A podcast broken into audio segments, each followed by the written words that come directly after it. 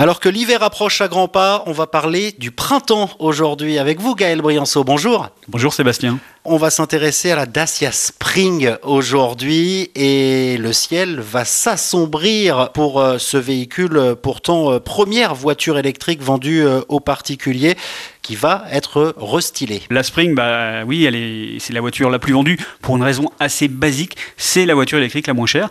Après, c'est pas parce que c'est pas cher que c'est pas bien, mais en l'occurrence, nous on a beaucoup de mal à l'automobile avec ce véhicule parce que derrière son petit prix qui en fait une citadine tout à fait capable, on va dire que sortie de la ville, c'est vraiment pas la voiture qu'on recommanderait. Mais effectivement, en 2024, le ciel va s'assombrir sur sa carrière. Oui, parce que son avantage premier, euh, vous l'avez dit, euh, c'est euh, son prix et en l'occurrence 2024, c'est un véhicule qui est fabriqué en Chine s'annonce peut-être la fin du bonus ça risque peut-être effectivement euh, de compromettre euh, les ventes euh, en France. Si on retire le bonus, bah évidemment la voiture devient plus chère et elle devient moins compétitive, surtout que l'année prochaine, il y a quand même des petites concurrentes qui débarquent, hein, des concurrentes sérieuses. On va parler de On en a parlé il y a quelques semaines de cela. Voilà, la, Citroën C3 qui elle pour le coup sera s'annonce un peu plus chère que la Spring d'aujourd'hui, mais si la, C3 elle elle aura droit au bonus, donc l'écart de prix va se resserrer et puis la C3 s'annonce comme une vraie voiture. On pourrait aussi citer très récemment Renault vient d'annoncer annonçait aussi qu'il allait se lancer sur le, segment des voitures électriques à 20 000 euros.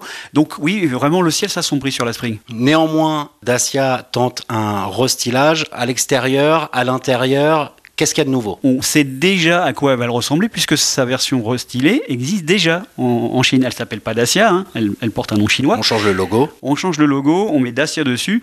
Euh, donc effectivement, à l'extérieur, elle va le moderniser à l'intérieur surtout parce qu'aujourd'hui c'est un petit peu un petit peu vieillot. Elle va récupérer un écran tactile comme c'est la mode aujourd'hui.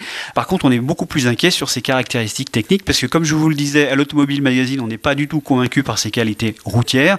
Encore une fois, en ville, ça fait le job. Si vous sortez de la ville et qu'il pleut, attention, les distances de freinage, c'est vraiment pas bon. Dacia Spring, ravalement de façade. L'article est à découvrir dans le numéro de novembre de l'Automobile Magazine. Merci Gaël Brianceau, à bientôt. Merci Sébastien.